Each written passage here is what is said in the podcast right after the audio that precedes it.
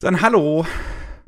Und ähm, ich sag ein Hallo und ein herzliches Willkommen auch an die Leute, die das jetzt im Nachhinein hören als VOD oder A AOD ist es ja, also Audio on Demand, nicht Anime on Demand.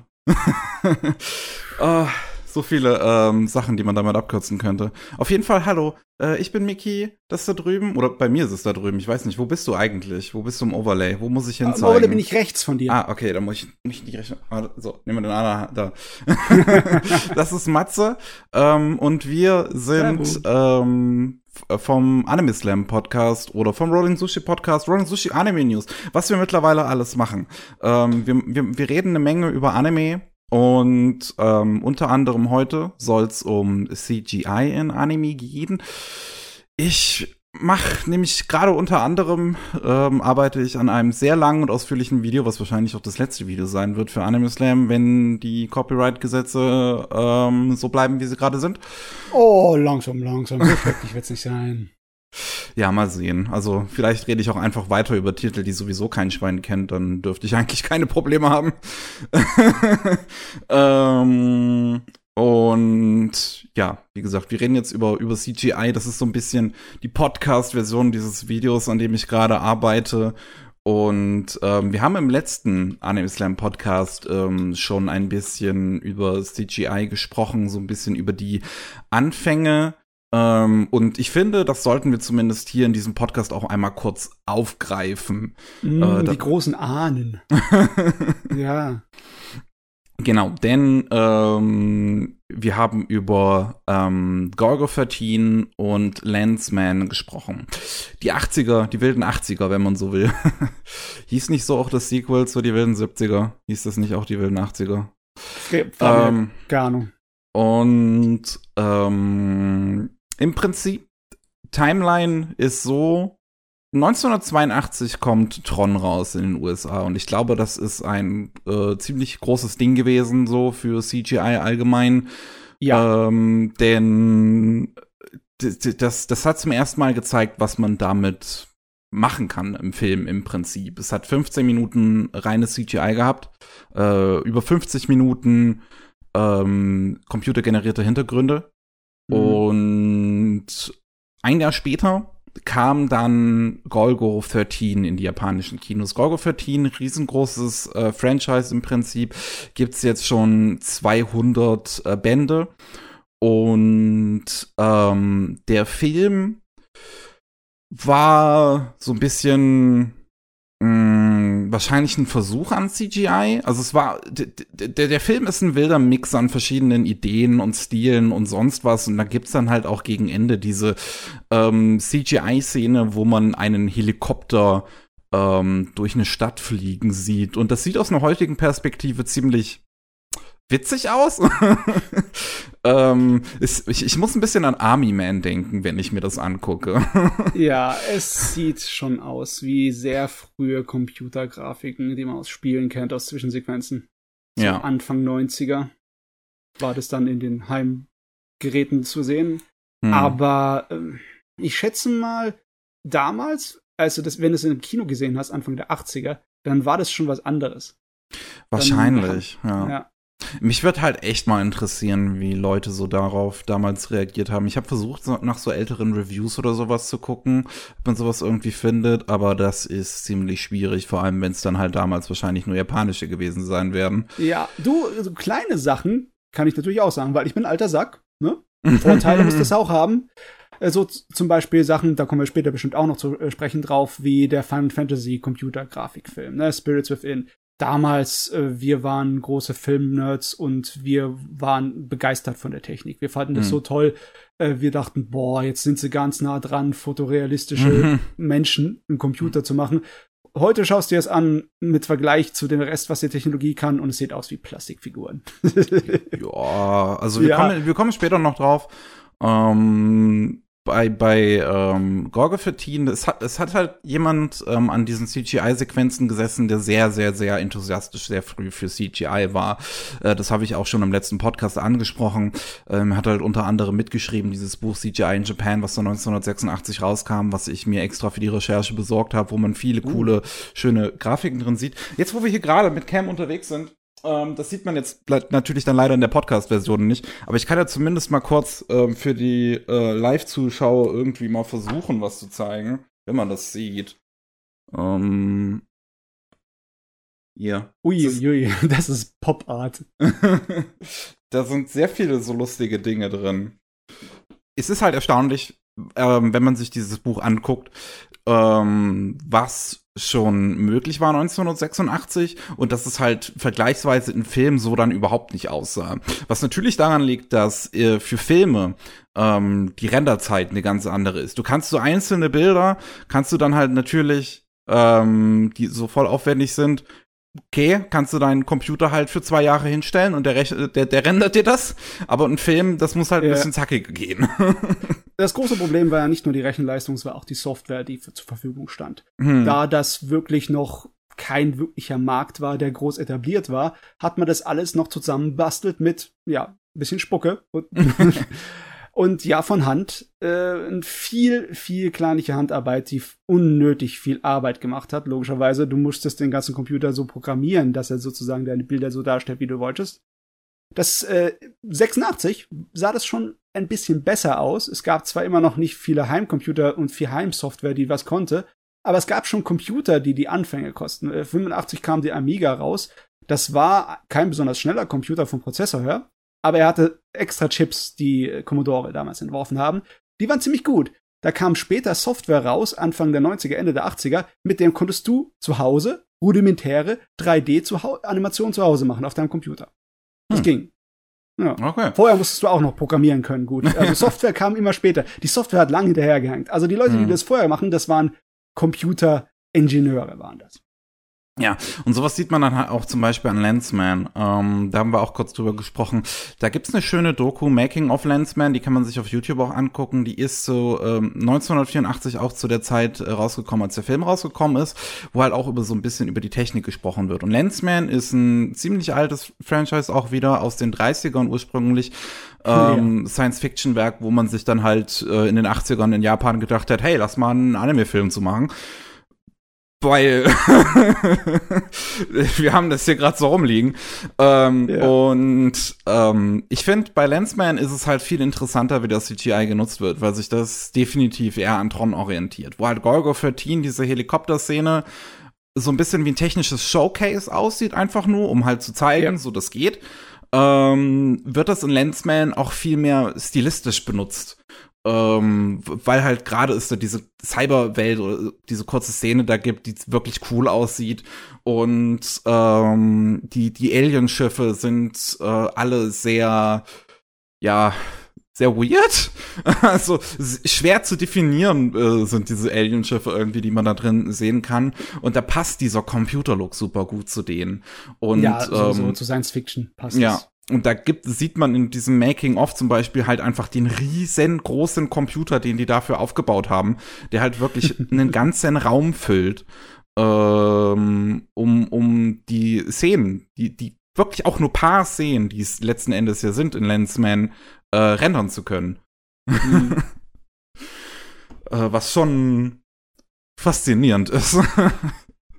es ist auch ich kann es mir gar nicht richtig vorstellen, aber es ist auch nicht einfach bestimmt gewesen, das dann später auf das Filmmaterial zu bekommen. Ne? Dann Wahrscheinlich. Du irgendwie das in die Transfermaschine einspeisen, um es dann äh, zu bearbeiten zu können und äh, mit dem Filmmaterial zusammen zu hm. bearbeiten. Das, äh, das ist schon, das war ist irgendwie toll die Zeit, weil die haben einfach aus reiner Kreativität und aus Liebe zur Technik und Fortschritt das ausprobieren wollten. Es ist ja nicht so, als ob das der große Verkaufsargumentgrund wäre. Ne? Äh, die haben wahrscheinlich schon auf die Box geschrieben, so damals war ja auch diese blöde anfängliche 3D-Welle, die nicht, nicht funktioniert hat mit 3D-Pillen damals, in den 80ern. Da gab's eine, die war völlig aufs Maul gefallen. Mhm. Aber mit Computergrafiken, so, ey, in unserer Animationsfilm sind Computergrafiken drin, das hat weniger funktioniert, weil die Leute nicht wirklich viel mit anfangen könnten. Wir hatten keine Vergleichsbeispiele groß, ne? Ich meine, mhm. was gab's denn so viel außer Tron? Es gab ein paar zu der Zeit. Da gab's einen Film, der hatte ziemlich coole Effekte namens ähm, Flight of the Intruder oder so irgendwas. Das war ein Jugendfilm mit aus Amerika mit so einem außerirdischen Raumschiff, das auf der Erde landet und einen Jungen aufsammelt und dann haben die eine Freundschaft und fliegen durch die Gegend. Ich glaube, den kenne ich sogar. Oder Starfighter, das ist auch einer Ja, aus den 80ern. Den kenne ich, den kenn ich auf jeden, äh, ja. so Arcade-Videospielmäßig aufgezogen ist. Das hat auch sehr frühe 3D-Effekte drin gehabt. Hm. Aber das Anfang der 80er konnte ich damit nicht werben. Nicht wirklich. Das kannten die Leute noch nicht gut genug. Und das ist dann auch lange erstmal tatsächlich aus Anime verschwunden, 3D, wenn man so will. Oh ja.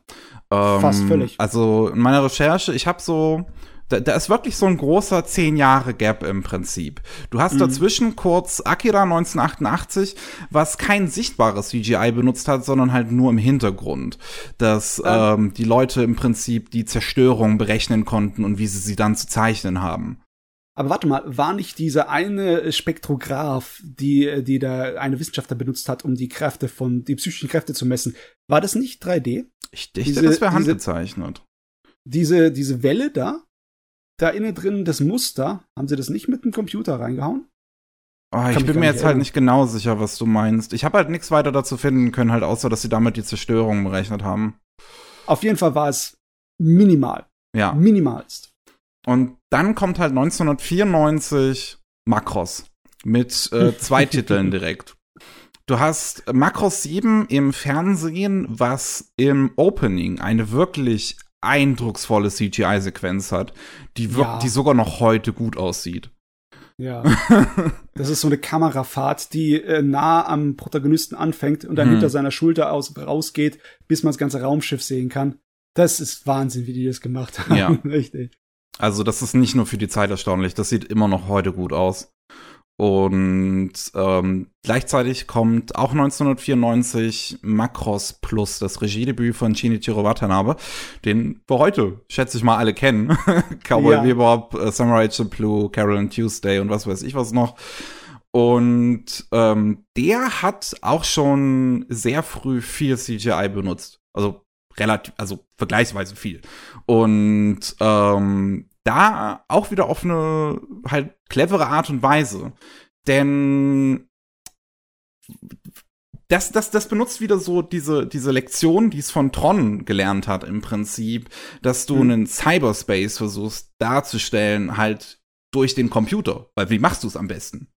Ja. Wenn du, wenn du die Welt innerhalb eines Computers darstellen willst, dann machst du es mit einem Computer. Ja.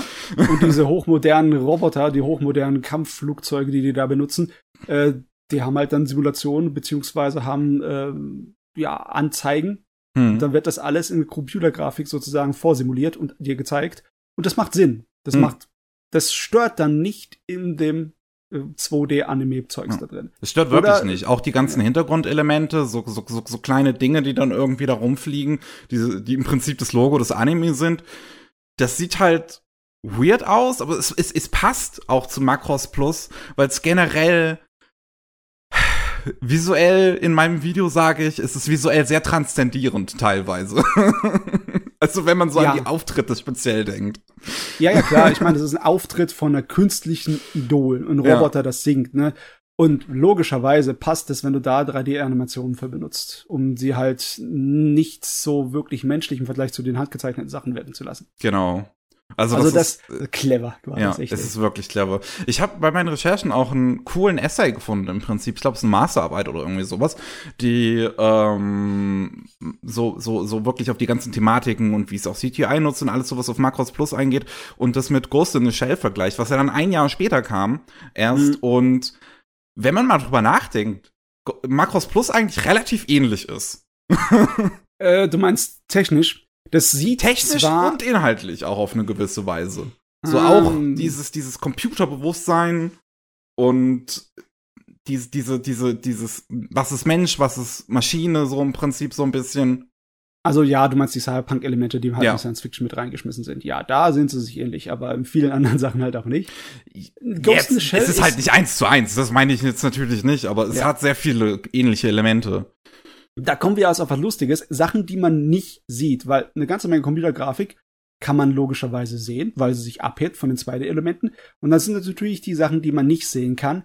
Und da hat Ghost in the Shell definitiv mehr verwendet als Macros Plus. Hm. Das Ghost in the Shell äh, Making of muss auch irgendwo da im Internet rumfliegen auf YouTube. Ich habe damals schon noch äh, auf der VHS sogar gesehen. Das war, das, also die, der Film war eine gute Qualität, das Making of nicht. okay. Habe ich nicht viel erkennen können. Aber was rauskommt, ist, äh, dass sie größtenteils das meiste vom Film mit Computerunterstützung gemacht haben. Sie haben auch dafür noch, weil Software noch nicht so groß da war, eine Menge selber entwickeln müssen und eine Menge selber anpassen müssen. Aber die haben das geschafft, was man dann später so als Compositing bezeichnet. Und damit haben die Effekte hinbekommen, die zwar alle handgezeichnet sind, aber sich zusammenfügen in einer Art und Weise, wie es vorher im handgezeichneten schwer war. Hm. Zum Beispiel. Ach, diese Unsichtbarkeits, äh, Unsichtbarkeit zum Beispiel müsste auch Computer. Ja, das zum Beispiel. Ja, ja. Äh, Da sieht man es allerdings, weil da ist eine Szene, wo die Kamera an sie ranzoomt, während sie in ihrer unsichtbaren Form ist und sie müssen die Pixel verschmieren, Mhm. weißt du, damit man nicht Mhm. sieht, dass es Pixel im Hintergrund sind. Aber äh, ich meine nur, äh, vorher hat äh, Mamoru Oshii Pad Labor 2 gemacht, ne? Ja. Und in Pet Labor 2 gibt's eine Szene, wo er sich auch im Making-of drüber auslässt, dass er unzufrieden ist, dass er es nicht hinbekommen hat. Da stehen die Charaktere in einem Fahrstuhl und der Fahrstuhl steht runter, fährt runter und die haben einen Blick auf die Stadt durch das Fenster vom Fahrstuhl, ne? Und die haben das analog, so gut wie es geht, versucht, die Animationsebenen zusammenzufügen, ne, dass dann draußen das, äh, das Außen animiert und das Innen vom Fahrstuhl ebenfalls Hm, animiert. Das muss wirklich wenn du Hölle genau- sein, ja. Wenn du genau hinguckst, da siehst du an den einzelnen kleinen Linien, wie es nicht hundertprozentig aufeinander passt, weil es einfach nicht besser hinbekommen hat. Da gibt es eine Menge Mhm. Beispiele. Ich meine, Kawajiri hat sich ja sowas von aufgeregt bei Cyber City Oido von 1989, dass sie den Titel, das Titelbild, das, der Scroll mit der, mit der, mit dem Logo, ne, mit dem Oido nicht hinbekommen haben, dass die Buchstaben alle auf derselben Höhe sind. Das, das hat Computer Compositing dann gelöst. Und das war auch ein riesiger Schritt. Das ist jetzt abgesehen von äh, Computergrafiken an sich, Hm. sondern auch Computer unterstützt, die Anime zusammenzufügen und zu schneiden. Das hat natürlich dann auch angefangen. Und das ist mit Ghost in Shell, da war das äh, der große Vorreiter dafür. Direkt nach Makros. Also ja, ähm, wenn, wenn man so will, hat Makros halt im Prinzip so den Stein so, so angestupst und Ghost in the Shell hat er nochmal so, so nachgeschoben. Aber richtig. Ghost in the Shell war so ein Riesending, weil es auch ein weltweiter Kino-Veröffentlichung war, Mhm. gleichzeitig, ne? Gleichzeitig auf der ganzen Welt veröffentlicht. Das Mamoru Oshii ist danach ja sowieso Riesenfan von äh, Computergrafiken geworden. Oh, total, ja klar.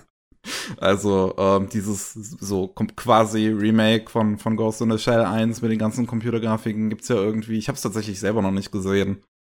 Hm. Ähm, Ich finde es nicht so gut wie das äh, Original. Okay. Nee, nee, es ist einfach nicht so spaßig. Da finde ich die Computergrafiken im Ghost in the Shell Innocence schon viel besser. Guck mal hier, guck mal auf den Chat. Der Hm. Shin will mich wieder ärgern. Ja, ich Na, kriegst du noch deine Abreibung, Shin. Das kommt noch. Wagner. Äh, ja, aber dann äh, danach tatsächlich ähm, gab es ein Studio speziell, was sehr schnell ähm, fortschreiten wollte mit CGI, was da sehr aggressiv vorgegangen ist. Und das ist Gonzo. Ha, ja. Die äh, haben 1998 ähm, Blue Submarine Number 6 rausgebracht, was Mhm. wirklich auch einer der, der, der frühesten Titel ist, der sehr, sehr, sehr, sehr viel CGI benutzt hat. Und ich habe ein bisschen reingeguckt. Es ist natürlich gealtert, aber es sieht auch irgendwie immer noch, es hat so seinen Charme, so auf eine, so auf eine gewisse Weise. Es hat einen bestimmten Stil, Ja. wie er seine 3D einsetzt. Ne? Den- zum Beispiel die Wasserspritzer. Die sehen nicht realistisch aus, aber sie sehen irgendwie interessant und dynamisch aus, wie die Computergrafik-Wasserspritzer. Ne? Ja. Also das hat was. Aber das hat natürlich auch äh, davon profitiert, dass sie sich ähm, auf ein, ja, auf das Unterwasserzeugs auch Ja. stark konzentriert haben. Das funktioniert einfach in diesem Unterwasserding, was sie gemacht haben, besser, finde ich, als wenn du im Tageslicht 3D-Sachen durch die Gegend springen hast. Mhm. Ne? Also 3D-Roboter oder Menschen oder sonst irgendwas oder Autos. Das, äh, das hat irgendwie geholfen sehr. Man hat mal sowieso zu der Zeit gesehen, ähm, da gab's diese eine relativ billige Fernsehserie Anfang der 90er namens Sequest. Die hat auch eine Menge? Computergrafiken. Sequest, DSV hieß das Ding. Die hat auch eine Menge Computergrafiken drin gehabt, die wirklich nicht gut waren, weil es war eine Fernsehserie zu Anfang der 90er. Aber da das halt auch mit Unterwasser und mit äh, äh, U-Booten und allem gearbeitet hat, kamen die, äh, haben die eine Menge äh, machen können, mit dem sie davongekommen sind. Ne? okay. optisch für die Zeit, ne? Also das war so das, ne? Weltraum und Unterwasser war so zwei Sachen, wo du mit alter Computergrafik davongekommen bist. ich gucke mir das gerade an, das sieht irgendwie aus wie Star Trek unter Wasser. ja, ja, ja, ja, im Endeffekt ja. äh, ähm, da muss ich überlegen. Ähm, also Gonzo hat ja danach noch wirklich einige, äh, äh noch, noch, noch viel weiter geschossen. Wondred 2000 waren im Prinzip so mitunter die ersten CGI-Mechas. Ja, äh, ja, ich kann mich erinnern, Wondred war gar nicht schlecht, die Serie. Habe ich tatsächlich noch gar nicht gesehen. Das habe ich jetzt es nur durch die äh, Recherche gesehen. Aber die, die Animationen sind toll. Besonders, das ist das erste Mal, dass du sozusagen den Itano Circus in 3D oh, gesehen hast. Okay. So dass er funktioniert, meiner Meinung nach. Weil die Kampfsequenzen mit den, äh, mit den ganzen Jägern und äh, Mechas, das waren, die waren cool. Ja. Hm. Ähm, dann, ich überlege, was kam jetzt als nächstes? Ähm, Full Metal Panic. Ähm, die erste Staffel hat ja auch ja. einige 3D-Sequenzen gehabt, das U-Boot. Ein paar, ja, ja. ja. Ähm, Last Exile dann, 2003 müsste das gewesen sein. Das hatte eine Menge gehabt. Das ja. sieht aber heute noch meiner Meinung nach ziemlich gut Bei aus. Bei Last Exile haben sie es wirklich gut gemacht. Also. Keine Ahnung, wie die das hingekriegt haben zu der Zeit, aber das muss, das müssen richtige Talente gewesen sein. Und dann kommt halt der Knaller mit Samurai 7. 2004, der dato teuerste TV-Anime, 3000 mhm. Dollar pro Episode. Äh, 30.000, äh, 300.000, so, 300.000 ja. Dollar pro Episode. Dachte ähm, hier. da war gerade äh, kurz äh, das, das, das Gehirn weg. Ähm, und da, da habe ich dann ein bisschen reingeguckt. Das Samurai 7 ist sowieso so ein Ding, wo, wenn man drüber nachdenkt, fragt man sich, warum das existiert. Es ist ein Science-Fiction-Reimagining von den sieben Samurai. Ja. What the fuck? es ist, ich weiß nicht, ob ich den Anime mag oder nicht. Er ist nicht besonders aber man muss ihm lassen, dass er kompetent hm. gemacht hm. ist. Es war ja, der einer, einer der ersten HD-Anime, der ersten digital gemachten HD-Anime. Und hm. ähm, ich habe dann die Mechas und sowas da drin gesehen und war wirklich überrascht, dass es halt von 2004 ist, weil es sieht wirklich gut aus. Es ist im Prinzip auf heutigem Standard eigentlich noch. Beinahe, ne? Ja. Das, das lässt ein kleines bisschen tief blicken für die heutige Anime-Branche, ne? ah, vielleicht, ja.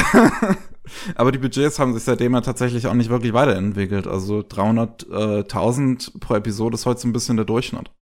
Ja, das ist immer noch, äh, das ist immer noch mehr als der Durchschnitt, würde ich fast schon sagen. Ja, wahrscheinlich, wahrscheinlich. Serie, also ne? bei Polygon Pictures habe ich zum Beispiel gelesen, dass sie 200.000 pro Episode bekommen. Ja, ja. Ähm, aber wenn wir jetzt da schon sind, ähm, 2000 ähm, gehen wir noch mal ein bisschen zurück. Oder nee, gehen wir noch mal ein bisschen zurück. 1999 startet mhm. Gregory Horror Show. Kennst du das? Ich glaube, das kenne ich gar nicht. Das ist eine kurze ähm, TV-Serie, also so zwei, drei Minuten Episoden. Und ähm, das ist wirklich sehr sympathisch gemacht. Das sind ähm, immer so kleine Horror-Shorts, so ein bisschen kindgerecht gemacht. Und ähm, ist halt auch Full CGI. Und das funktioniert richtig gut durch den Artstyle, weil ich alle Figuren grad. super blockig sind. Ich sehe es. Kanten überall. Kompletter Unterschied zu äh, so anderen frühen 3D-Grafikserien, wie zum Beispiel dieses eine Transformer-Gerät, ne? Mhm. Dieses mit den Bestien-Transformer. Mhm. Das, das, äh, wenn du es dir heute anguckst, das sieht wirklich da, da ist es 3D-Grafik nicht gut gealtert. Weil da war alles auch rund, ne? Hm. Ich, da könntest du fast schon sagen, die Kanten reißen's, die Kanten reißen's heute noch. Das kann man sich noch ansehen der Horror Show. Hm, ja, ähm, aber ich finde halt, also, ähm, bei, bei Gregory Horror Show, so als ich das mir so ein bisschen angeguckt habe für die Recherche, war ich wirklich überrascht, dass es halt von 1999 ist. So, was halt ein Artstyle immer alles reißen kann, äh, hm. ist, ist, ist einfach krass. Ähm, dann 2000 kommt der erste Full CGI Anime Film. Alice. A.li.ce. Kennst du den? Äh, ich glaube nicht. Ich glaube nicht. Findest nee, du zum Teil auf YouTube sieht so grauenhaft aus.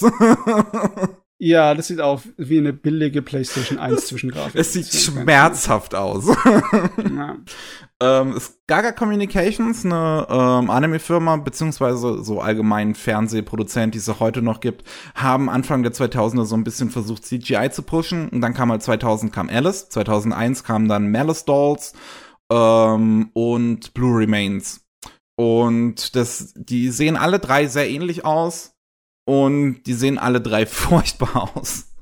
und äh, die, die versuchen immer so, so in so eine bisschen erwachsenere Richtung auch irgendwie zu gehen, inhaltlich. Also Malice Doll ist zum Beispiel irgendwie um, um äh, geht's um eine Prostituierte, die äh, versucht sich so zu emanzipieren und denkt, die wären Roboter, aber äh, eigentlich kein Roboter ist. Es ist eine sehr weirde Handlung. Ich habe es mir nicht komplett angeguckt, weil das haben meine okay. Augen nicht vertragen.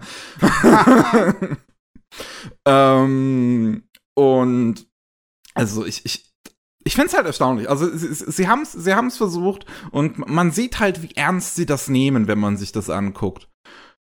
Aber man kann es halt beim Zuschauen nicht ernst nehmen. Wahrscheinlich schon zu der Zeit nicht, weil es halt absolut nicht vergleichbar ist, natürlich mit allem anderen an CGI, was zu der Zeit rauskam. Und wenn man halt bei ich 2001 mein, ja. waren, 2001 kam Final Fantasy The Spirits Within. Wobei man ja. da fairerweise sagen muss, dass es einer der teuersten Filme seiner Zeit war. Ja, das war auch, das war, das war irgendwie, ich weiß gar nicht, 130 Millionen. Wird. Ich weiß nicht, wie ich es bezeichnen möchte, als, als, als ja, so Muskelmessen, so, das technische Muskelmessen, zeigen, was wir können mit Computergrafik oder einfach nur, ob's wieder das war wie Anfang der 80er, einfach die Begeisterung für die Technologie und den Fortschritt mhm. und dass man gucken wollte, was man alles da rausholen konnte. Ist echt schwer zu sagen. Auf jeden Fall zu der Zeit habe ich den im Kino sehen können. Mhm. Und das war schon optisch begeisternd. Inhal inhaltlich ein bisschen flach. Ja, aber.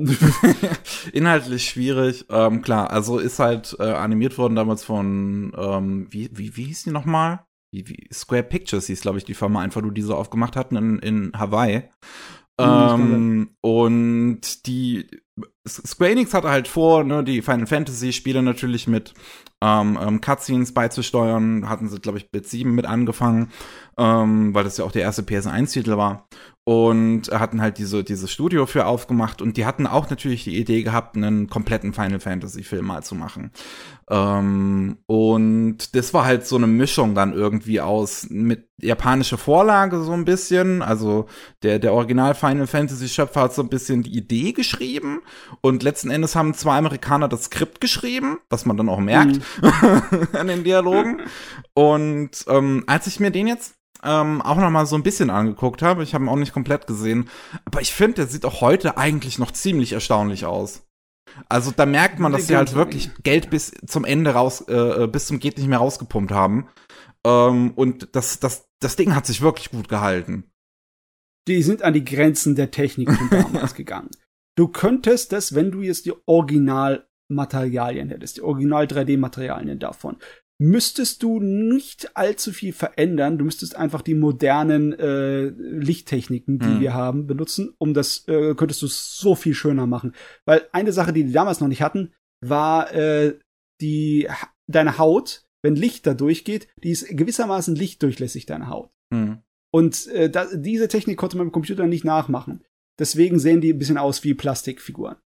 Ja. Aber wenn du, die, wenn du das neu rendern würdest, einfach nur mit moderner äh, Lichtertechnik, würde es gleich super viel besser aussehen. Weil alles andere, was da drin ist, die, die Qualität der Modelle und der Texturen, sind immer noch ziemlich gut. Ja. Ja, also wirklich, also ähm, da, da, also zumindest so rein von der Produktion her kann man bei dem Film halt echt nicht meckern. Ähm, dann 2004 kommt, ähm, ich, ich, ich würde halt fast schon so, so der erste ernstzunehmende Anime-Film, äh, Full CGI-Film sagen. Ähm, weil bei, bei, bei, bei Final Fantasy Spirits Within ist halt ein bisschen schwierig, inwiefern man den jetzt auch als Anime zählt und so weiter, weil er halt so eine halbe amerikanische Produktion auch ist. Ähm, und 2004 kam dann Appleseed. Ja, jetzt sind wir bei dem Cell Shading. Appleseed von Digital Frontier gemacht damals. Das war einer der ersten Filme, den sie gemacht haben. Ähm, vorher haben sie, glaube ich, schon Cutscenes für Spiele oder so gemacht. Digital Frontier gibt's auch heute noch. Die machen wirklich hervorragende Sachen, wie Guns O zum Beispiel. äh, oder die Cutscenes in den Yakuza-Spielen seit Teil 4. Ähm, und die haben zum Beispiel auch die ganzen, ähm, die, diese ganzen kurzen Werbefilmchen für Super Smash Bros. Äh, Ultimate gemacht. Äh, das ist wirklich ein Powerhouse an CGI. Ähm, und Appleseed sieht immer noch interessant aus, würde ich sagen. ich habe dieselben Probleme mit Appleseed, die ich damals hatte. Es sieht öfters einfach zu, ja, stumpf aus. Mm. Es, es ist ein Problem von Sale Shading. Es ist unglaublich schwer, Anime-Figuren, Menschen hm. im Cell-Shading so darzustellen, dass sie nicht irgendwie ziemlich stümperhaft und marionettenmäßig aussehen. Das ist natürlich heute noch schwer. Hm. Das passiert heute auch noch den ganzen Leuten mit, was weiß ich für eine Erfahrung und erweiterter Technologie, die wir jetzt noch haben. Aber bei Appleseed konnte ich nach einer Weile abschalten und einfach den Mist genießen. Hm. Das habe ich geschafft, obwohl ich eigentlich bei solcher CGI normalerweise sofort draußen bin. Ich finde halt, ähm, wenn man sich so anguckt, dass das Problem bei, bei Appleseed sind halt eindeutig die ruhigeren Szenen, wenn sich die Figuren wenig bewegen und das sieht alles irgendwie, es sieht so unnatürlich und falsch und weird aus. Ja. Aber die Action-Szenen sind stellenweise wirklich noch gut. ja, das passt. Ja, ja. Mit den Mechas und mit den Schießereien, mhm. das geht noch los. Das, das kann man sich noch gut anschauen. Ja, ja. Jetzt muss ich überlegen, ähm, wie es weitergeht. Das, in, im, Im Filmbereich ist dann natürlich, ähm, hat sich dann so ein bisschen etabliert CGI. Appleseed ging ja auch noch weiter. Es kam noch Appleseed äh, 13 kam, glaube ich, noch wesentlich später. Wann Appleseed Alpha kam irgendwann noch Anfang 2010er. Da ähm, waren ein paar von den Dingern. Ja, Appleseed hat einige auf, Ableger auf jeden Fall bekommen. Ähm, Im Fernsehen so richtig Full CGI ging erstaunlich spät los, wenn man drüber nachdenkt.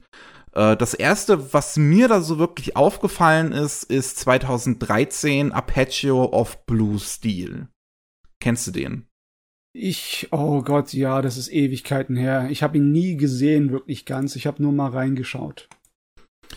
Ja, ich, ich habe ihn jetzt halt auch noch nicht komplett gesehen. Den gibt's tatsächlich hierzulande äh, in, in, in Deutschland bei KSM zu kaufen, auf, auf Blu-ray, glaube ich sogar. Oh, okay. ähm, und der ist von Studio Sansiken. Sansiken ähm, haben ihr Büro äh, zum Beispiel direkt neben Träger im Prinzip und deswegen haben die auch das CGI übernommen bei Promare. Mhm. Ähm, und die, die machen an sich wirklich gutes CGI, ähm, finde ich.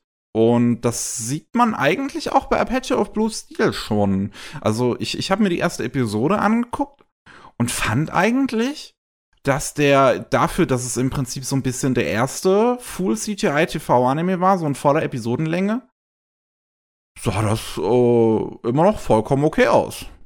ja. Es hilft natürlich auch, dass es große Schlachtschiffe sind, die, die da hier losgehen. Ne? ja. Seiji ja. Kishi, ist er von ihm Regie geführt? Ich habe jetzt nicht nachgeguckt tatsächlich, von wem er war. Aber ich soll ihn name droppen. Da bitte sehr, Mutter, für dich. Auf jeden Fall, zur selben Zeit kam natürlich dann ein anderer großer Brocken daher. Das erste Mal, dass meiner Meinung nach man Cell Shading in einer Fernsehserie richtig gut gemacht hat. Und natürlich die Ghost in the Shell Fernsehserie, ne? Standalone Complex. Die Tachikomas. Ah, stimmt. Wir lieben ja, sie alle. Wann waren das? 2007, Wir lieben alle unsere kleinen. 2008? Nein, nein, nein, äh, das ist früher gewesen. Warte mal, Echt? wann war die erste? Der Ghost in the Shell Standalone Complex. Na, mal, mal kurz gucken. Ah. Das oh. ist, glaube ich, sogar 2003 oder so gewesen. Oh, echt? Nee, 2000, ja, 2002 bis 2003 war die krass, erste Serie. Okay. Ja, ja, krass. Und die zweite Serie war irgendwann 2005, ne? 2005 bis 2006. Und die haben relativ früh, klar, die haben sich da beschränkt auf einige Elemente, beziehungsweise hauptsächlich nur die, die Mechas. Mhm. Aber die haben relativ früh richtig Gutes gemacht. Das stimmt. Mit Cell Shading in der Fernsehserie. Das stimmt. Ja. Ja. Ich meine, äh, im Chat hat vorhin einer geschrieben, dass die Fans nicht besonders begeistert waren davon, dass da Computergrafik drin war in Ghost in the Shell. Ich kann mich nicht erinnern, weil ich war, ich war auch zu der Zeit überhaupt nicht in der Fangemeinde drin. Äh, ich hatte da, ich weiß gar nicht, hatte ich da schon Internet? Ich hatte schon Internet. Ich glaube, das erste Jahr in meinem Leben, dass ich Internet hatte. Und äh, ich habe die Dinger halt einfach später gekauft, als sie dann auf den Scheiben rauskamen. Mhm. Und äh, habe die für mich selber geguckt und meine eigene Meinung mir gebildet. Ich habe keine Ahnung, was die Leute da gesagt haben. Aber ich, äh, normalerweise, als jemand, der negativ auf CGI generell gen reagiert in 2D-Animationen, mich hat's nicht gestört. ja, aber man, ich, das, das, das bei so, bei so Robotern passt CGI natürlich halt einfach. Also. Ja, klar. Das, das, das, deswegen. Also, ich, ich sehe da auch nicht den Grund, irgendwie sich da wirklich zu beschweren. Das funktioniert halt. ich beschwere mich natürlich immer noch, weil ich handgezeichnete Roboter lieber habe. Ich bin da so hier sehr gezeichnet von Masami Obari und seinem Scheiß, den er Ende der 80er abgezogen hat. Das ist, äh, ja, das ist einfach zu schräg gewesen. Es ist halt immer ein verschiedener ein, ein, oder ein anderes Stil. So, das ist halt einfach die Sache mit CGI. So, wenn man, wenn ja. man jetzt so, so dran denkt, ähm, wenn wir jetzt bei Ghost in the Shell zum Beispiel schon waren, Standalone Complex 2045. Ich finde, mhm die Serie sieht vollkommen okay aus. Es haben sich, zu, als die Trailer rauskamen, ist das Internet komplett äh, drauf losgegangen und hat es auseinandernehmen wollen. Und ich, ich, ich finde, es hat halt, natürlich, es, es, es hat halt einfach einen anderen Stil. So, und ich, ich verstehe, wenn man den nicht mag, so ist ja jedem sein persönlicher Geschmack, aber dann halt drauf loszugehen und halt zu sagen, oh, das ist schlecht, weil es Computergrafik ist. Nein, es ist höchstens für dich schlecht, weil du den Stil nicht magst. ja, ich meine, Dings, ich habe ein ähnliches Gefühl zu der neuen Ghost in Shell Serie auf Netflix gehabt wie zu Appleseed. Es hat sowas von toll funktioniert in den Action-Szenen und in den ruhigen Szenen hat, sieht man halt immer noch die Macken. Ne, da, da, da kommt das CGI an seine Grenzen, weil einfach da entweder ist nicht genug Zeit da oder es ist einfach nicht die Leute wissen nicht, wie sie das regeln müssen oder können. Ich meine, Polygon Pictures hat es sich dann einfacher gemacht, aber auch bei Polygon Pictures in den ruhigen Szenen, bei ihren hm. guten Serien, wirkt es manchmal ein bisschen, ja, wie, wie, wie kleine Barbie-Figuren, die bewegt werden. Ja. Uh, wo, wobei echt, wenn man, wenn ich mir die ganzen Polygon-Dinger so angucke, mittlerweile sind die auf so, sind die so fortgeschritten. Also zuletzt, als ich Dings äh, gesehen hatte hier, ähm, wie ist es nochmal, Pacific Rim, ich mhm. kann er halt auch einfach. Ich finde, da gibt's nichts mehr zu meckern. Die sind mittlerweile so fortgeschritten. Äh, die haben ihren Stil mittlerweile so perfektioniert. Äh, das, das, das sieht einfach, es sieht einfach fantastisch aus. Also. Ja, ja, ich meine. Auch die ganzen Kampfszenen und sind, sind so gut, aber die sind auch schon bei Knights of Sidonia fantastisch gewesen, zum Beispiel. Äh, bei Knights of Sidonia fand ich, kann man damals durchaus noch sehen, dass die ruhigeren Szenen wirklich äh, teilweise echt schwierig waren ähm, um es mal nett auszudrücken. Die haben dann auch so noch ein bisschen übertrieben, fast schon mit ihrem Limited, ähm, ähm, Limited Animation Stil, den sie ja benutzen. Ähm, den, den, den sie wirklich clever benutzen. Das ist, ist, ist ergibt halt einfach Sinn, wie sie es machen, weil du siehst es in CGI normalerweise so einfach auf die Art und Weise nicht. Die meisten versuchen ja wirklich, ähm, das äh, auch auf, auf, auf, auf Full Animation zu machen, das halt auf die vollen 24 FPS auszunutzen und sehen ja. diesen artistischen Nutzen gar nicht da drin, irgendwie die Frames zu beschränken. Ich meine, es ist auch mehr Arbeit. äh, Stimmt. Dann, ne, du, hört sich komisch an. Ich meine, es ist ja doch einfach, du machst deine Animationskurven, ne? Hm. Da ist der Anfang von der Bewegung, da ist das Ende von der Bewegung, da geht er durch, der Arm, durch diese Bewegung ist da sein Zwischenpunkt und dann machst du halt auf 12 Bilder pro Sekunde. Aber nein, du musst dann mehr selber herumbasteln hm. und justieren, da, weil äh, man sieht einfach die Animationstechniken, die klassischen eher dabei. Ja. Ne? Wenn du mit Animation machst. Aber äh, ich meine, wer es kann, der kriegt dann, dann super Ergebnisse mit, ne? Sieht man ja dann. Ja, ja. also ich finde wirklich, alles von Polygon sieht einfach so fantastisch aus. Und das erste Mal, dass ich mir wirklich, dass ich, dass ich wirklich gar nichts mehr zu meckern hatte, war Blame bei der Film. Ich finde, der sieht ja. so gut aus. Blame und die neuen Godzilla-Filme, da ist bei den Figuren nichts mehr zu meckern. ja. Man kann sich natürlich über bestimmte Designgründe, äh, ja, Entscheidungen hier ein hm. bisschen hm. den Kopf größer sollen, weil der Godzilla sieht schon toll aus, aber er sieht auch irgendwie komisch aus im Computergrafik. Ja, muss man sich halt aber dran hey, gewöhnen. Das ist also, Geschmackssache dann. ja, ich habe jetzt zum Beispiel ja. auch Godzilla SP geguckt und mhm. da ist halt auch ein Stil, an dem man sich gewöhnen muss, definitiv. Ich, das ist, das, sind, das ist ein auch gut gemachtes CGI, aber das ist halt einfach auf eine Art und Weise Godzilla, wie man ihn sonst nicht gewohnt ist. Ich meine, das passiert in letzter Zeit öfters. Schon mit Shin Godzilla hat's angefangen. Stimmt. Oh Mann. Ah, ähm, jetzt muss ich überlegen, was können wir, was, was können wir noch Schönes reden? Ich finde, Historia sind wir eigentlich relativ gut durchgegangen. Ähm, oder fällt dir noch was wir Wichtiges haben, ein? Ne? wir haben halt äh, eine ganze Menge darüber geredet, wie so die Meilensteine waren. Mhm. Ne? Ich meine, ein Meilenstein für mich, der mich, an den ich mich noch erinnern kann, ist zum Beispiel Macross Zero. Habe ich zum das, Beispiel nie gesehen. Ja, da sind all die Mecha-Sachen sind 3D animiert. Und das hat auch einen heutzutage ein bisschen, äh, auch damals sah der Stil ein wenig komisch aus. Mhm. Es ist kein Cell-Shading, es ist, ähm, äh, es ist gerendert wie so ein etwas realistischer angehauchtes CGI, mhm. aber nicht in derselben Farb- und äh, Modellsorte. Es sieht irgendwie, es sieht nach, es sieht cartoonhaftiger aus, es sieht plastikhaftiger aus, es sieht, äh, ja, wie eine Zwischensequenz aus einer PlayStation 2 ein bisschen mehr aus. okay. Aber halt von einer höheren Qualität ist der Durchschnitt. Das war seltsam. Besonders weil die Animationen waren, sind total abgegangen. Die haben da voll den Makros Itano Circus rausgeholt, mhm. aber total. Es ist sowas von hektisch und schnell und so viel Raketen und Explosionen fliegen da durch die Gegend, mhm. dass du nicht wirklich die Zeit hast, irgendwo Fehler beim CGI zu sehen. Da habe ich mir auch gedacht, so, aha, die wissen auch, wie sie es machen. Einfach so schnell schneiden und so schnell die Sachen bewegen lassen, dass du nicht merkst, dass irgendwo die CG nicht besonders umwerfend ist. ja, ich finde auch, also wir sind halt auf, auf einem Stand heutzutage bei CGI angekommen. Ähm, jetzt, wo ich ähm, finde, dass es wirklich nur noch eine Frage des Stils ist. Es gibt natürlich so Ausnahmefälle ja. wie Exam, wo halt dann im Prinzip keiner im Team ja. sitzt, der überhaupt weiß, wie Animation funktioniert. Das, ja. das, das liegt dann aber halt nicht an den Computergrafiken an sich, sondern das liegt halt Nein. einfach an dem kompletten Management, was an dem Projekt hinten dran hing. Das gleiche gilt für Berserk 2016. Da du, hat das ja das, das, das Team von Berserk 2016-2017 hat schlichtweg nicht gewusst, wie sie es umsetzen wollen. Und mhm. bis auf den letzten Drücker haben sie im Prinzip nichts gemacht und dann plötzlich festgestellt, huch, wir müssen ja noch einen Anime machen. ja, das war nix. die Sache ist einfach, die heutzutage hast du nicht mehr die technischen Einschränkungen. Mhm. Es ist alles nur noch die artistische Fähigkeit. Ne? Ja wer weiß, wie er es einzusetzen hat und wie weiß, wie er es zu animieren so hat, der kann was Gutes rausbekommen. Mhm. Ähm, ich ich frage mich, ab wann du sagen kannst, dass die technischen Einschränkungen sozusagen wegfallen. Weil es gibt so viele frühe Beispiele, die sich heute sowas von sehen lassen können und die, die haben definitiv technische Einschränkungen. Das mhm. macht einen überhaupt nichts. Äh, zum Beispiel Last Exile. Das kickt Berserk 2016 aber sowas über die Straßenkante, was 3D-Grafikqualität angeht und Animationen, mhm. ne? Ja, also es ist echt schwer zu sagen.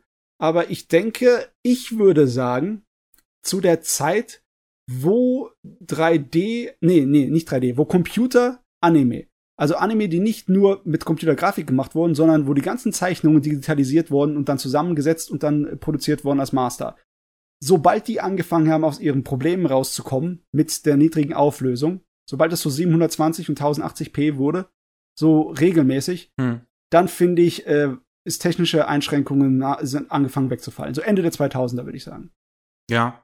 Ab dann gibt's eigentlich keinerlei Ausrede mehr, außer von wege, du kannst es nicht gut. Ja. Oder halt, wie, wie gesagt, komplettes Missmanagement, wie man es jetzt halt auch, aktuelles Beispiel, auch ähm, die Spinne. I'm a Spider, so ja. what? Die letzten paar Episoden das komplett auseinandergefallen, weil die Leute so schlichtweg nicht die Zeit hatten. Erst sind die 2D-Animationen auseinandergefallen und dann die 3D-Animation. Das tat so weh. Die 3D-Animationen haben sich länger gehalten. CGI hat, länger, hat lang gekämpft, aber dann ist es auch angefangen, hat es auseinandergefallen. Mm, ja, das, sowas ist dann halt einfach schade. Und dann, dann kommen halt einfach die Leute daher und wollen das dann noch irgendwie auf, auf, auf CGI zwingen, so das, das, das als Täter zu nehmen. Aber gerade bei der Spinne kannst du es ja eigentlich nicht machen, weil es ja vorher eigentlich mm. immer gut aussah. oh, besonders die Spinne, wie die animiert war, wer auch immer dafür verantwortlich war für die Serie, für die Animation unserer Spinne, unseres Hauptcharakters der verdient hier äh, Kekse. Und zwar eine, Laden, äh, eine Wagenladung von. Ich, ich glaube, mir wäre es lieber, wenn die Person mal Geld bekommt. das wäre auch gut. äh, ähm. Ja, das hat man vorhin nicht so angesprochen, ne, dass ähm, es eine Zeit lang gab, wo halt dann wegen der, der Digitalisierung von Anime, weil halt Sale-Folien sind halt teuer hm. und aufwendig und braucht mehr Zeit und digital geht's schneller da war halt mal eine Zeit lang, Anfang der 2000er, wo halt die Auflösungen vom Master schlecht waren. Mhm. Ne? Dann hattest du nichts anderes als 480p. Da konntest du auch nicht mehr rausholen. Da hast eine Blu-ray geholt, die sieht genauso aus wie eine DVD. Gonzo war auch sehr schuldig daran, ne? Du kannst dich ja, erinnern an so ja, Sachen wie Speedgrapher. Ja. Speedgrapher zum Beispiel, ja. Das kriegst du auch nicht in HD. Samurai 7 interessanterweise schon. ja. Aber wie gesagt, das ich war ja einer der ersten HD-Serien dann. Also das wurde ja speziell dafür äh, produziert. Aber Last Exile wiederum kriegst du wieder nicht in, in HD. Ja. Das ist auch, äh, manchmal wird das echt zum Problem mit früheren Serien, die 3D-Animationen benutzt haben, wie zum Beispiel Cowboy Bebop, hm. ne? Cowboy Bebop hatte das Problem, die 3D-Grafiken da drin, die sehen heute immer noch ganz in Ordnung aus, ganz nett. Ne? Das sind ja eigentlich meistens nur irgendwelche Stationen oder äh, Effekte im Weltraum, die sie mit 3D gemacht mhm. haben. Und das funktioniert immer noch. Das Problem ist nur, während die Originalserie auf Filmmaterial in 24 Bildern progressiv, also immer ein Bild, war, waren die 3D-Elemente äh, fertig gemacht in 30 Bildern pro Sekunde. Halbbild interlaced. Mm, okay. Das war kein Problem für die Fernsehausstrahlung, weil äh, japanische Fernseher zu der Zeit NTSC äh, ne, 60 Hertz, Halbbilder, 30 Bilder, funktioniert. Ne? Bei den 24 Bildern äh, Animationsmaterial merkt man es nicht, weil der, äh, der normale Röhrenfernseher ist so schnell, das äh, juckt nicht. Mhm. Und bei äh, die 3D-Effekte haben dann funktioniert. Als es dann auf Blu-ray oder auf DVD kam, dann hast du gemerkt, die 3D-Sachen sehen so viel schlechter aus im Vergleich zu den gezeichneten. Mhm. Die haben die störenden äh, Artefakte von dem Interlacing. Und das ist natürlich dann, das, das, das ist, ah, das einfach nur äh, technische Fehler in der Anfangszeit, weißt du? Mhm. Wo keiner an die Zukunft gedacht hat. Aber ich weiß nicht, ob ich ihn so richtig böse nehmen kann, ne? Ja, ich weiß auch nicht, also. Eigentlich kann ich ja. den schon böse nehmen, ne? Da hast du so viele Anime produziert, Anfang der 2000er, die super animiert sind, super gezeichnet sind. Und dann hast du einfach nur in so einer verwischten, käsigen Optik. Mhm. So einfach, so eine pixelig eingescannt im Computer und dann hier drüber. Einmal mit dem Fein, äh, mit dem Dings, mit dem Filter, ne? Mhm. Mit dem Weichzeichner. Äh. Ja, das ist dann halt immer ein bisschen doof. Also, man kann halt echt froh sein, dass wir, dass wir da halt einfach mittlerweile raus sind. Also schon lange. Aber und, total. Äh, ja. Heute immer eigentlich ja. alles in bester Qualität bekommen. Und oh, das hat auch so viel Vorteile gebracht, Anime zu digitalisieren. So viel mehr Freiheiten, was Stile angeht. Früher auf Sales hattest du so gut wie nur seltens diese ganz dünnen Charakterlinien, die äh, Umrisse machen können. Heutzutage ist das gar kein Problem. Mhm. Du kannst deine äh, Rohzeichnungen vom Papier kannst du mit Vektoren nachzeichnen und so dick und so dünn machen, wie du willst. Was du da an äh, Freiheiten hast, wie schnell das geht und wie viel Kontrolle du über deine Sachen hast als Künstler in Japan, da hat der Computer so viele Fortschritte gebracht. Ja, ja. Ne? Und allein was Compositing und Effekte angeht, wenn du so Sachen anguckst von äh, äh, Ufotable, ne, Ufotable, mhm. die Fate-Sachen, mit was für geilen Effekten die da rumreißen. Die meisten sind irgendwie handgezeichnet oder computergrafikmäßig unterstützt. Es ist ja äh, wirklich Sachen, bei, bei Ufotable ist es immer ja. so ein krasser Mix und ähm, ja. was nach wie vor, was ein krasses Achievement ist bei Ufotable, ist ja zum Beispiel, dass sie die ganze Stadt von Fates Day Night für Heavens Feel komplett komplett 3D modelliert haben, um Gott, eine Fahrzeugsequenz da drin spielen lassen zu können. Und das sieht so krass aus. Und sowieso, die, die, die, die machen viele Kampfsequenzen, macht Ufotable ja vorher im Computer, dann können sie drüber zeichnen. Und mhm. das sieht fantastisch aus. Und ich, ich das ist auch einfach so eine coole Sache, so das heutzutage zu sehen. Auch wenn man auf Sakugaboro geht von Jujutsu Kaisen, einer der ersten Einträge müsste immer noch sein, ein 3D-Roh äh, für eine der Kä Kämpfe, so ich glaube gegen Mitte der Serie, wo der was als ja. Vorlage benutzt wurde, um, um, dann drüber zu zeichnen. Und ich finde es, ich finde es ja. halt cool, dass man das auch so benutzen kann ja, du kannst so schnell mit äh, Computergrafiken prävisualisieren, mm. weißt du, so billige Vorarbeit äh, leisten. Ne? Ja. Das geht so gut. Und einige Sachen, da fragt man sich sowieso, warum sie erst so spät groß verwendet werden, wie zum Beispiel eine Animation mit 3D vormachen, äh, wie zum Beispiel eine äh, komplexe Kamerabewegung, mm. die sich mm. so um einen Charakter dreht und dann einfach nachzeichnen. Ja.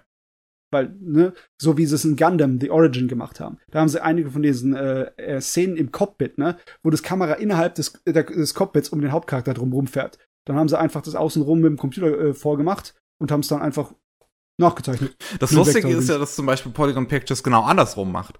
Die zeichnen das dann yeah. erst und setzen es dann in 3D um. ja, ist voll geil. Also ja, mit, mittlerweile sind wir so weit, dass der Computer eigentlich ein Segen ist für die ganze Anime-Industrie in so einem dermaßen, also in so einem Ausmaß, dass, dass du nichts dagegen sagen kannst. Hm. Es, wenn es dann falsch gemacht wird, dann hat's einfach, dann haben sie es vergeigt. Ja. Aber dann Egal, sind das halt Produktionsprobleme, dann hätte die Serie gezeichnet auch scheiße ausgesehen. Ja, leider Gottes, ja. Ja. Da, da gibt's nichts zu retten. Hm. Ne? Also der Computer ist auch nicht der große Retter, aber er macht schon viel Hm. einfach. Eine Sache, die mir einfällt, eine lustige kleine Anekdote. Da gibt's ein Studio, das ziemlich lange Computergrafik verpönt hat ohne Ende, namens Ghibli. ja. Aber Ghibli hat auch relativ früh richtig überzeugende Computergrafiken Anime benutzt. ja. Hast, du hast mal Monono Mononoke Himmel Ich weiß gesehen, halt, ich weiß halt Mononoke. genau, worauf du hinaus willst. Und ich kann dir, äh, ich, ich kann dir auch ein bisschen Lustiges für ähm, äh, äh, dazu sagen, was ich in meiner Recherche wieder Ja. rausgefunden habe. Also zum einen, ähm, das CGI-Team von äh, Ghibli damals äh, bestand lustigerweise aus den Leuten, die das CGI in Macros Plus gemacht haben. Ähm, Und ähm, ich weiß halt, dass du auf dieses Monster am Anfang von Mononoke hinaus willst, das so, das, das diese Ja. ganzen einzelnen Teilchen und so hat und was dieses Schwein auffrisst. Ähm, und da, ich, das, das ist halt wirklich sehr interessant zu sehen, weil es so eine krasse Mixtur ist aus, aus Computer und 2D. Es ist halt 3D vormodelliert worden, es sind noch viele 3D-Modelle dran und dann ähm, haben sie trotzdem anscheinend zwei Jahre gebraucht, das alles per Hand nochmal nachzuzeichnen. Ja, das ist schräg. Und da, ja, da haben sie auch ähm, 3D-Boden mit Kamerafahrten auch und Zeichnungen verbunden. Hm. Die haben da so einen dermaßen wahnsinnigen Aufwand getrieben und man merkt es einfach. Hm. Ne? Wer Aufwand, Talent und Geld da reinsteckt, das sieht heute noch absolut umwerfend aus, die Szene. Ja, ja, das Ja. absolut. Das ist von 1997. Ne? Und dann, ja, Also, dann kommt halt sowas wie der letzte Ghibli-Film, den ich halt stilistisch ehrlich gesagt nicht so mag. Ja, es gibt wieder, äh, wirklich, was Computer angeht, geht's auch heute noch immer auf und ab um wahnsinnige Sachen. Der neue Lupin-Film sieht dagegen super Fantastisch. aus. Der Lupin the First ist so gut. Der ist so verspielt und, und, und so bouncy auch einfach. Also da, da, da, da, da, je- jede Bewegung ist immer so, so ausufernd und alles, alles bewegt sich immer. Und das macht so viel Spaß, sich das anzugucken. Ah, ja. Ja. Eine Sache, die ich auf jeden Fall nicht will für die Zukunft, ist vollautomatisierte Computerarbeit. Es gibt ja solche Sachen wie künstliche Intelligenz, die Bilder zeichnet. Künstliche Intelligenz, die Zwischenbilder bei Animationen zeichnet. Das gibt's jetzt schon, ja, das, das, da ist David Production zum Beispiel Vorreiter, ja. Ja. Künstliche Intelligenz, die wirklich komplett allein Drehbücher schreibt. Und in, Zukunft Das kann man bei Netflix-Filmen schon Anime behaupten, dass es das gibt. ja. Äh, davor habe ich noch ein kleines bisschen Angst. Ich meine, äh, ich bin zwar nicht der Meinung von Miyazaki, dass alles äh, Computergrafik erstmal hier so Finger weg, Mhm. äh, der große Zweifler. Wobei Aber, er ja äh, anscheinend es den, den letzten Film jetzt von seinem Sohn sogar mochte. Aber da ist er wahrscheinlich Ja. sogar biased, weil es halt sein Sohn ist. Nicht unbedingt. Er hat seinen Sohn ziemlich zusammengeschissen für äh, Earth ja, stimmt, Ja. stimmt. äh, ja. Nee, es, es man kann natürlich sein, dass äh, Miyazaki sich seine Meinung ein bisschen geändert hat, weil die letzten Sachen, an denen er arbeitet, seine kleinen Kurzfilme da oder sein, auch sein Spielfilm, da wird eine Menge Ja. Computergrafik eingesetzt. Also er hat sich irgendwann rumkriegen lassen. Aber ja, ne. Ich, ich bin, ich bin immer noch so, ich weiß nicht genau.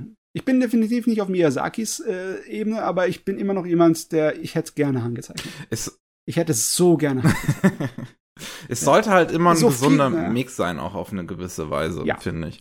Ähm, wa- was, was ich jetzt zum Beispiel halt schade finde, so die neue Go Nagai-Serie, die jetzt diese Saison kommt, Getter Robo Arc, ähm, dass Mhm. da die Mechas ähm, 3D sind, weil so sehr ich 3D auch immer verteidigen möchte, Go Nagai Mechas möchte ich halt handgezeichnet sehen, wie vorher in den Ja. Kaiser Serien.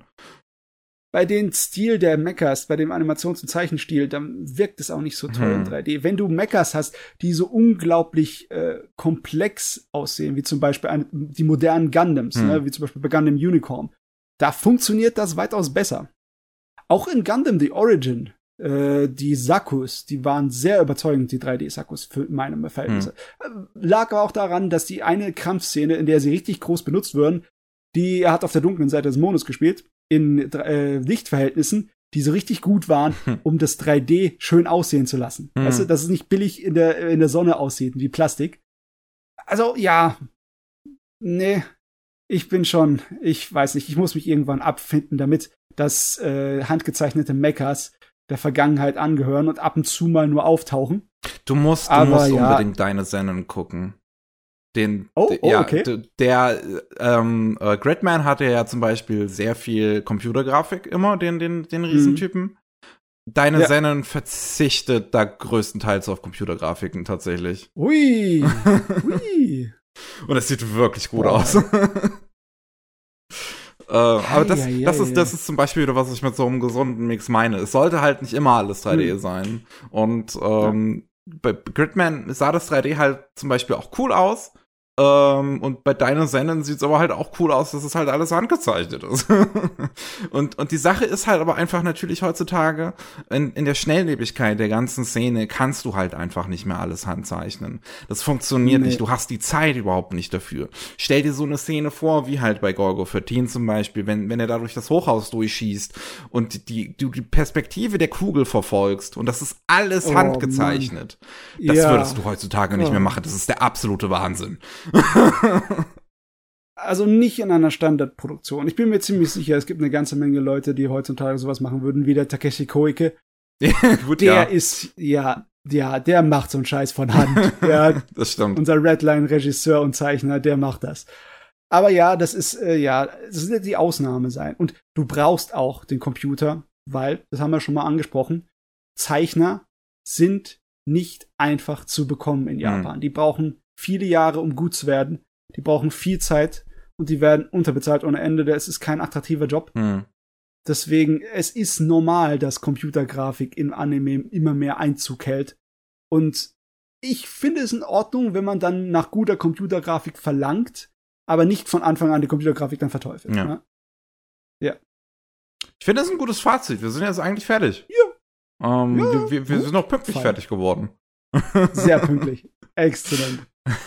Von daher, ähm, ich würde schon mal für, für die Aufnahme draußen sagen, vielen Dank fürs Zuhören. Ähm, und jetzt bin ich mal gespannt, wie es hier weitergeht. Jetzt, uh, ja. ja. Dimbola kommt wahrscheinlich kurz rein und sagt uns irgendwas und dann hauen wir ab. Wir können auch abmoderieren. Okay, dann, ähm, ich, was kommt jetzt nochmal? Genau, Shin macht ein Live-Tasting, glaube ich, wenn ich das richtig verstanden habe. Äh, das solltet ihr euch dementsprechend alle angucken. Werde ich wahrscheinlich auch. Ich werde jetzt heute wahrscheinlich nicht mehr an dem Video arbeiten, weil ich bin vollkommen. Irgendwann, irgendwann reicht's auch.